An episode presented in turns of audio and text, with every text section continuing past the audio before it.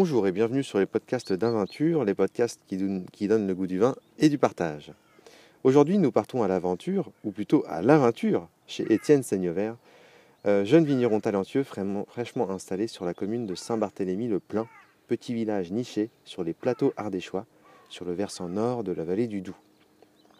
Avec Étienne, nous aborderons différents sujets, comme euh, la polyculture, les symbioses entre faune et flore, les cépages travaillés, ou encore les différentes étapes dans la confection d'étiquettes. Et puis nous parlerons de ses projets. Vaste programme. Bonjour Étienne, Bonjour. nous sommes chez toi à Saint-Barthélemy-le-Plein, donc, sur un plateau surplombant la vallée du Doubs. Euh, C'est tout simplement assez grandiose d'avoir ce panorama déjà, dans cette belle matinée. Euh, Étienne, est-ce ce cadre si beau qui t'a donné envie de, de t'installer ici ou y avais-tu déjà des, des attaches? Euh, je pense que c'est un peu un tout, mais euh, le, cadre a joué euh, grandement.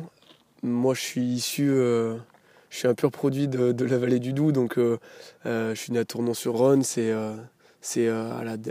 au débouché du Doubs, donc, donc je suis vraiment, vraiment du coin. J'avais des attaches, beaucoup d'attaches ici, j'ai grandi ici, donc c'était c'était un peu tout le sens, moi, de m'installer ici, c'était de, de me sentir déjà, déjà chez moi et d'être à l'aise. Euh, Donc attache familiale attache familiale, attache euh, amicale, toute. euh, j'ai ma famille qui est une partie de ma famille qui est d'ici. Euh, j'ai grandi donc à Saint-Barthélemy-le-Plein dans le village où je me suis installé. D'accord. Euh, mes parents ont racheté une ferme en 98 et du coup depuis 98 je suis euh, j'habite sur les sur les plateaux. Donc c'était c'était logique pour moi de revenir m'installer ici après avoir euh, vagabondé un petit peu. Donc la ferme dont on parle, c'est là où nous sommes actuellement. Tout à fait. Comment s'appelle euh, cette ferme? Alors c'est la ferme des Chapeliers. Donc euh, c'est une ferme qui date de 1630, euh, D'accord. tout en pierre sèche. Bon nous on l'a devant les yeux, mais voilà, c'est assez assez magnifique. Et c'est surtout très utile lorsqu'on a des étés chauds, comme on a dit, Ouais, parce que t'as ça conserve bien. Tout à fait, le, le, la ferme est, euh, est- donc on est sur un versant plein nord. euh, la ferme est orientée au nord avec euh, toute une partie semi-enterrée. Ouais. Donc euh, pour, euh, pour la vinification et, et, et l'élevage des vins, un contrôle des températures optimales, c'est assez, euh, c'est assez bien isolé. Les murs en pierre sont, font un mètre d'épaisseur, donc euh, Oui, Là-dessus, il n'y a pas de souci hein, il n'y a pas de problème. Pas besoin de clim, Non, c'est ça qui est bon. Euh, Étienne, as-tu d'autres métiers avant de justement faire du vin?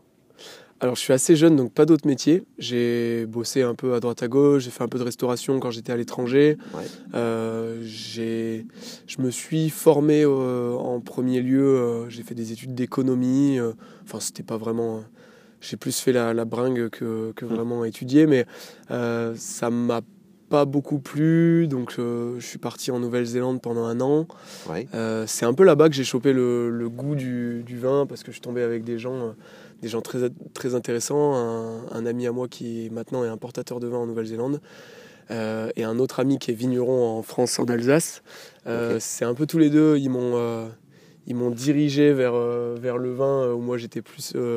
J'aimais bien ça, mais, euh, mais j'avais pas encore cerné toute, euh, toute la plus, beauté du, euh, du, de ce milieu-là. Et puis, euh, et puis voilà, donc c'est assez, c'est assez paradoxal d'aller à l'autre bout du monde pour, pour, pour apprécier un produit qui est quand même une, un produit phare de, de notre, de De notre culture, oui, oui, tout à fait. Tu avais travaillé dans les vignes en Nouvelle-Zélande Euh, alors, j'ai pas travaillé dans, la dans les vignes, j'ai travaillé chez un importateur de, de vin. Euh, L'histoire, c'est que je faisais les saisons, euh, donc quand j'étais lycéen et, et au début de mes études, je faisais les saisons, euh, les saisons d'été en vigne. Mhm. Euh, je détestais ça d'ailleurs, mais euh, c'était pour faire euh, plutôt pour faire trois sous. Et j'ai une des personnes chez qui j'ai bossé, donc Yann Chave au domaine Yann Chave à Crozes-Hermitage, Mhm. qui avait donc un contact en Nouvelle-Zélande. Très bon Un domaine. importateur. Ouais, ouais très, très, chouette vin sur, sur Creuse. Euh, et, euh, et du coup, il m'a donné ce contact pour, euh, pour, pour si j'avais besoin de, bosser là-bas. Moi, je m'étais dit que je, faisais, ferais un peu de restauration. Donc, j'en ai fait un peu. Après, j'ai bossé, j'ai bossé, j'ai contacté donc l'importateur qui s'appelle Maison Voron, qui avait un peu de besoin d'un peu de main d'œuvre. Donc, c'était, c'est bien tombé. Donc, j'ai bossé pendant huit mois sur Auckland. Avant de faire un gros road trip sur toute la Nouvelle-Zélande, visiter un peu des domaines. J'avais un de mes copains du coup qui était qui bossait au domaine Ripon, donc, donc je suis allé voir un peu dans l'île du Sud, qui est un domaine, un des domaines les plus cotés en ce moment en Nouvelle-Zélande. Mhm.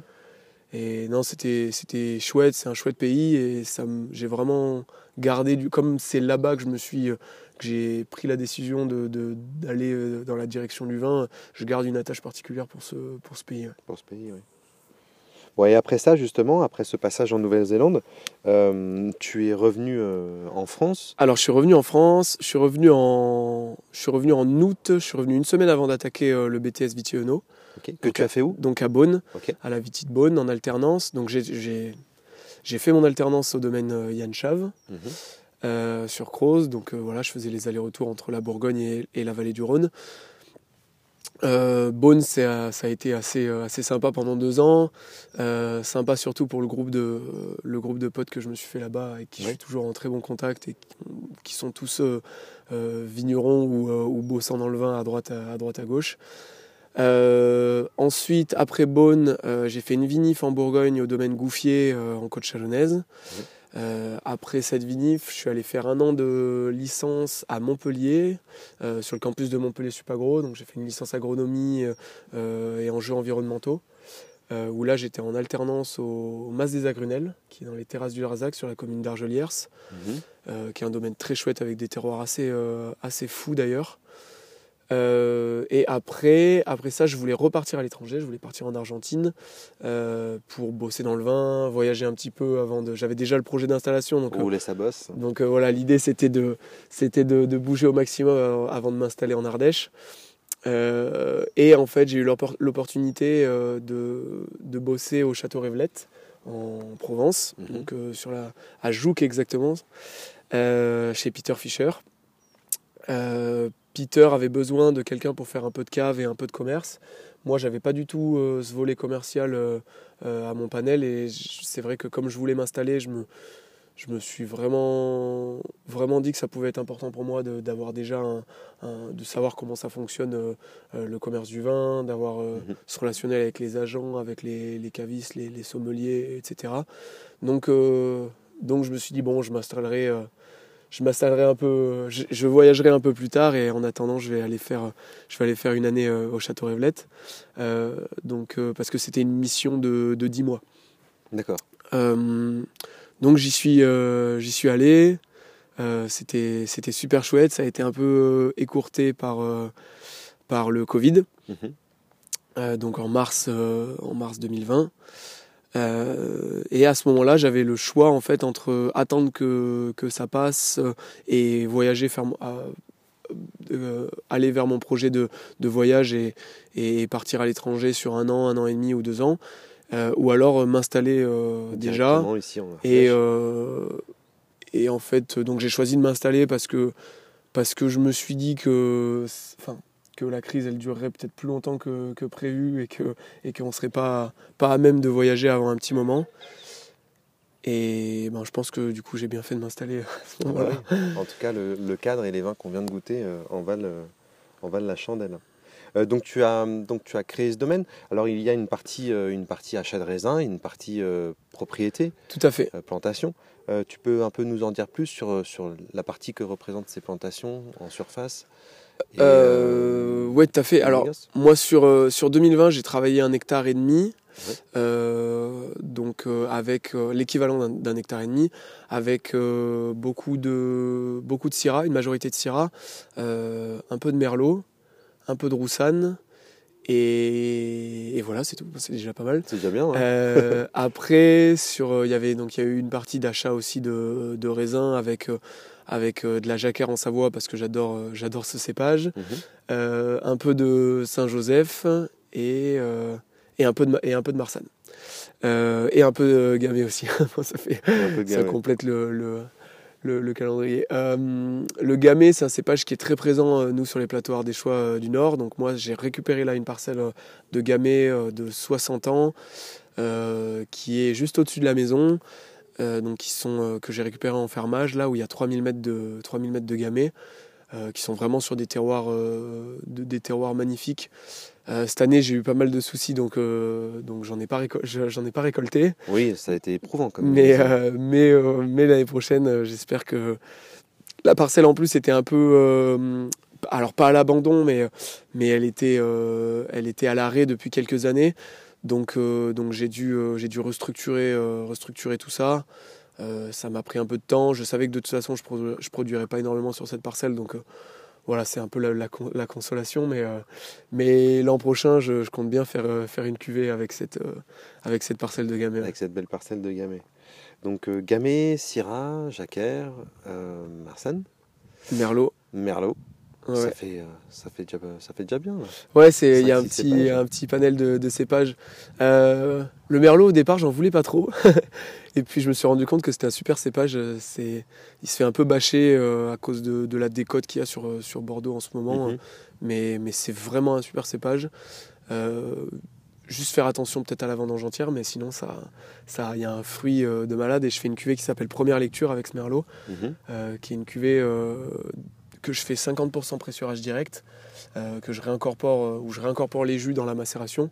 Donc ça fait vraiment quelque chose de fluide, très léger, euh, assez, assez facile à boire. Et ça va très bien au merlot. Ben, on a hâte de goûter tout ça.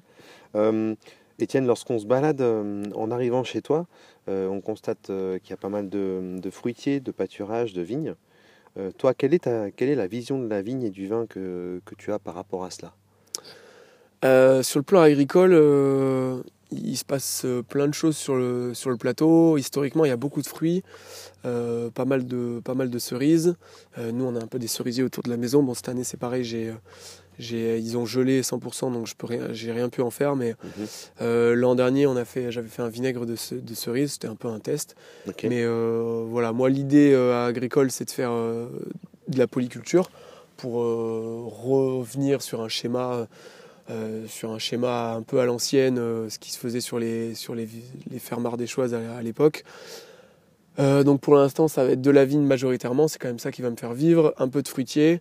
je vais voir comment, comment ça va se développer, mais, mais voilà, j'aimerais bien planter des, des, grenadiers parce que c'est très résistant à la sécheresse, des figuiers parce qu'on a des terroirs assez, assez adéquats, peut-être garder, garder les cerisiers, peut-être en mettre un peu plus. Euh, j'aime bien l'abricot, mais pour l'instant, j'ai pas trouvé vraiment ce qui me ce qui te tentait. Ce qui me tentait, ouais, sur sur les variétés d'abricots ici, donc euh, donc on verra. Après, euh, bon, j'ai déjà les ânes à la maison, j'ai trois moutons qui arrivent là dans, dans quelques semaines. Mhm. L'idée, c'est de faire les moutons, c'est plus pour pour pâturer dans les dans les champs de d'arbres et de et de vignes. Après, on, en mangera sûrement un, ou deux de temps en temps, mais, mais euh, là, pour l'instant, ça va être euh, surtout pour de la tonte. Euh, ce que je vois, moi, sur, le, sur mes parcelles, c'est avec un peu d'agroforesterie, de la polyculture, c'est vraiment essayer de. Alors, c'est. Le, j'en suis au début du projet, on verra comment ça évolue, mais c'est d'essayer de, restaurer une, un équilibre dit naturel dans, enfin, ou alors ce qui se rapprocherait le plus d'un équilibre naturel dans un, dans un contexte euh, agricole de culture. Mhm. On voit les limites de la monoculture depuis déjà, euh, depuis déjà pas mal de temps. Pas mal de temps. On le voit déjà en bas, près du Rhône. Ouais, tout à fait. Et, et, je pense que pour la santé des sols et pour, la, pour notre santé à nous aussi, euh, il y, a, y, a, un vrai enjeu à se diriger vers, ce, vers cette polyculture et vers un, une, une maximisation euh, de, de, de, la biodiversité et des, des symbioses qu'il y a entre, entre la faune, euh, la faune euh, indigène, la flore indigène et la flore exogène, donc plantée, que l'on ajoute. soit dit la, la culture. Voilà. Et en termes de superficie de vigne, toi, quelle est la surface que tu as envie d'atteindre? Alors, moi, j'aimerais bien atteindre. As-tu un idéal Alors, je ce serait entre 2 et 3 hectares. Euh, l'idée, moi, sur, le, sur la propriété, ce serait de faire euh, à peu près entre 20 et 30 000 bouteilles. Donc, euh, donc une partie, donc c'est 2-3 hectares en propriété mhm.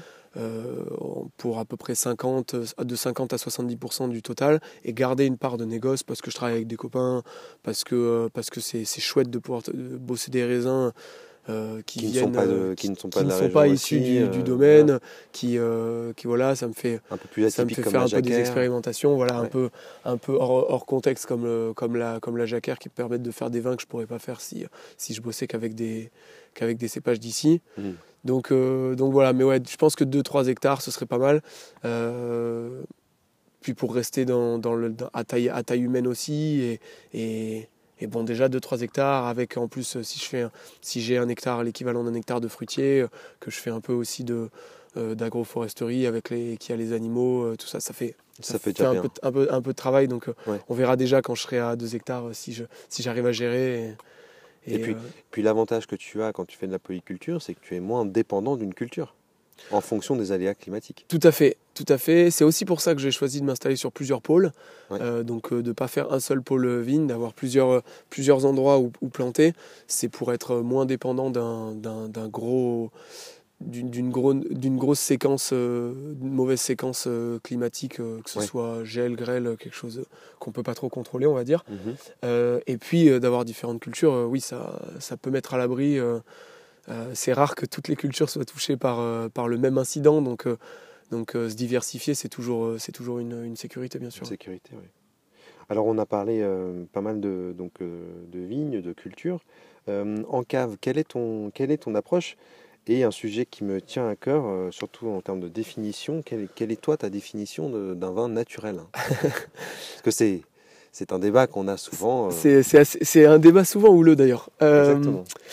Alors moi, ma, en cave, ma vision, donc c'est pas d'intrants sur les, sur les vins, euh, pas d'intrants et, et qui soit euh, donc tout levure indigène.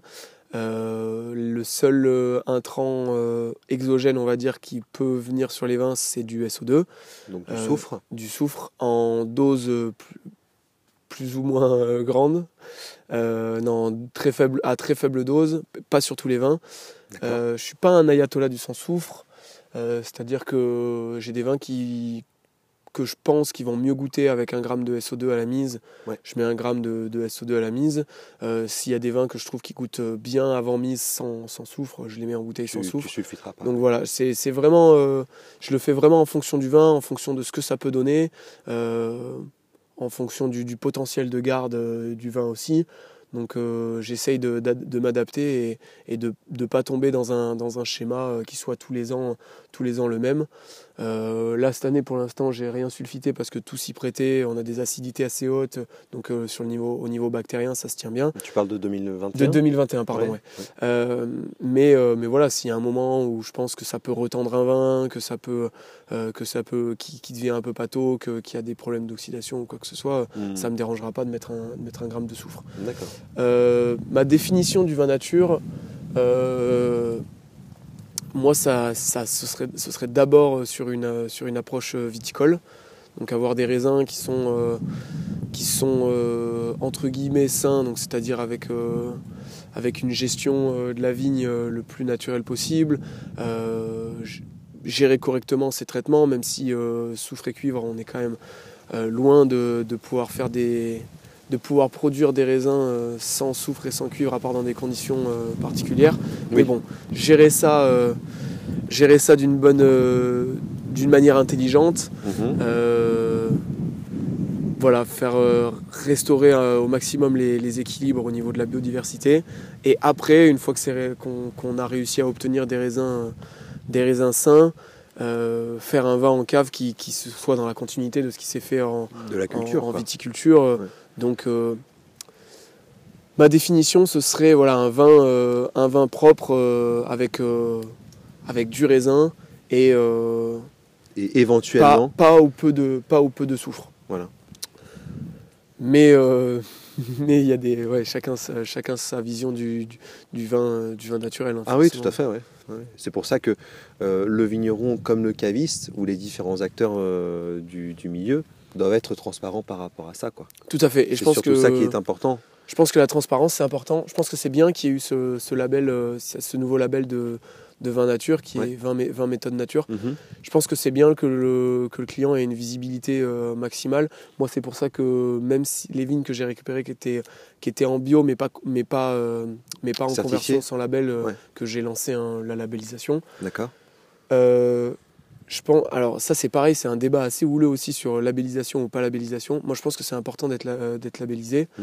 euh, au moins pour euh, faire un pas euh, et, et- et- et ancrer un peu dans la dans, le- dans l'esprit et le visuel de- du client final euh, quels vins euh, sont en bio, biodynamie, méthode nature et quels vins ne le sont pas. C'est ça peut être facile de Créer une tendance de fond aussi pour montrer qu'il y a de plus en plus de vignes qui se convertissent. Tout à fait, tout à fait. Et même, même euh, développer encore plus le côté, euh, ce côté euh, commercial qui peut énerver certaines personnes parce que c'est vrai qu'il y a une mode autour de ça. Oui. Mais honnêtement, c'est une mode qui va dans le bon sens.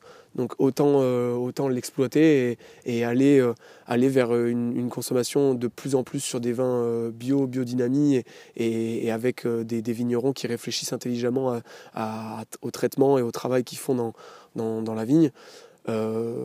Moi, pour l'instant, je suis au tout début, donc je, je, je suis vraiment sur l'apprentissage de, de tout ce qui peut marcher sur mes terroirs, etc. Mhm. Mais, mais voilà, pousser le client à consommer ces vins-là pour pousser les vignerons à, à, à essayer de, de, de s'ancrer dans ce, dans, dans ce schéma-là et, et, puis aller dans, un, dans une direction qui, je pense, est, est Et bénéfique pour tout le monde. bénéfique et, et qui va devenir obligatoire euh, euh, si on veut continuer à faire du vin. Et, enfin, on n'est on n'est pas un produit euh, de première nécessité, hein, donc faut faut pas oublier que qu'il y a d'autres d'autres parties de l'agriculture qui sont qui seront prioritaires euh, si vraiment euh, le- le- l'environnement continue à, à aller dans cette direction-là et que Et à se dégrader, ouais. et à se dégrader et qu'on ouais non c'est je pense que c'est une, une bonne chose qu'on qu'il y ait une dynamique euh, Ouais. autour de ça. ouais. Affaire à suivre. Euh, par rapport à tes, à tes étiquettes, donc on, on a vu que tes, on- tes étiquettes sont pour le moins originales. Euh, Est-ce que tu peux nous en dire un peu plus sur leur confection? As-tu une petite anecdote par rapport à ça? Euh, J'ai beaucoup d'anecdotes sur les étiquettes. c'est euh, les, les- donc les, les artistes qui ont réalisé les étiquettes, c'est deux euh, amis qui n'étaient pas des amis à, à la base, qui étaient des, des connaissances, euh, enfin des amis d'amis. Qui sont devenus amis Qui donc. sont devenus des, des très bons copains, qui sont donc Marc Rioux et Noren Tsaré, qui sont deux artistes euh, au talent euh, fou. Mhm. Euh, qui sont venus une semaine au domaine pour, pour s'imprégner du lieu, dessiner les étiquettes sur des grandes planches. Donc voilà, on a passé une semaine à discuter, boire du vin, débattre, travailler. C'était, assez, assez riche euh, en émotions. Et de cette semaine sont sorties donc, les six étiquettes des, des, six, des six cuvées. C'est, moi, je voulais une tendance euh, dessin, donc euh, on n'est que sur du noir et blanc j'ai un, j'ai un gros, un gros attrait pour le noir et blanc euh, via ma culture euh, et, et ma passion pour les, pour les mangas. D'accord. Euh, donc je voulais du noir et blanc pour rester aussi dans cette sobriété. Ouais. Après, tous les dessins sont plutôt engagés animation japonaise. Je suis un gros, je suis un gros fan euh, de, de d'Hayao Miyazaki.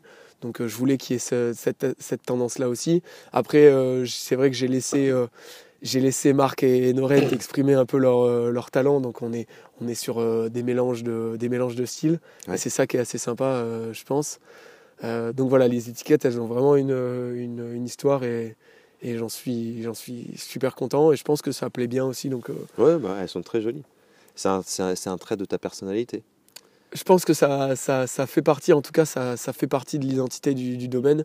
Et c'est vrai que c'est des étiquettes qui sont donc qui ont, euh, qui ont maintenant bientôt un an, euh, bientôt un an de vie, mais, mais qui s'ancrent déjà dans, dans, dans l'histoire du domaine, bien sûr. Et qui correspondent euh, notamment sur le blanc euh, qu'on a goûté ce matin, qui portent très bien leur nom. Ah ouais, le murmure de l'eau. Ça, c'est mon côté un peu, un peu poète. euh.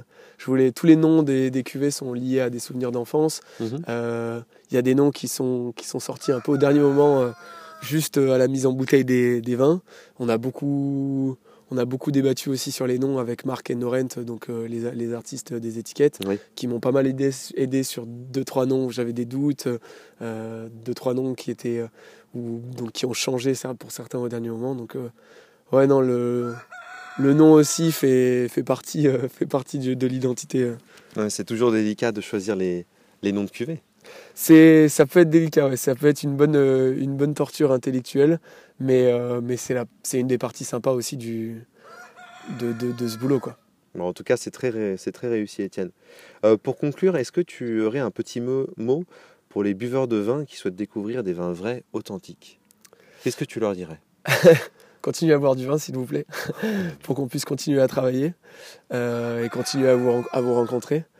Euh, et essayez surtout de d'être le plus ouvert possible sur tous les, sur tous les vins qui se font Mhm. et sur toutes les sans, sans a priori. sur voilà sur toutes les nouvelles méthodes euh, sur tous les nouveaux vins sur il y a y a il y a des, vignerons qui s'installent qui font des trucs de fous et qui sont assez choquants euh, qui sont assez choquants de prime abord mais mais vraiment euh, il faut pas oublier que notre palais il est habitué à certaines à certaines choses et qu'on peut vraiment euh, commencer à apprécier des, des, vins dans des styles qui nous paraissent assez fous en, avec un peu d'ouverture et, et juste voilà c'est je pense que c'est un c'est un c'est un milieu qui est en constante évolution et c'est bien c'est bien de le faire évoluer c'est bien de le faire évoluer c'est bien de, de boire des, des, des choses euh, des choses nouvelles et c'est bien aussi de revenir des fois à des classiques euh, À des classiques. de ne ouais. pas rester uniquement sur, euh, sur des, des vins funky et peut-être euh, voir ce qui se fait aussi sur des domaines qui sont, qui sont là depuis la nuit des temps et, et qui, Et font qui des- font du très bon travail et aussi. qui ont participé au développement du vin sûr. et à la notoriété du vin en France. ouais. Merci Étienne en tout cas pour euh, toutes ces explications, pour ton accueil euh, chaleureux. Merci à vous, chers auditeurs et auditrices, de nous avoir suivis. On espère que vous connaîtrez un peu mieux après ce podcast les vins de Étienne Seignevert, à retrouver bien sûr très prochainement à notre boutique Aventure à Beaune et éventuellement sur notre site aventure.fr. D'ici là, portez-vous bien et n'oubliez pas, celui qui est maître de sa soif est maître de sa santé.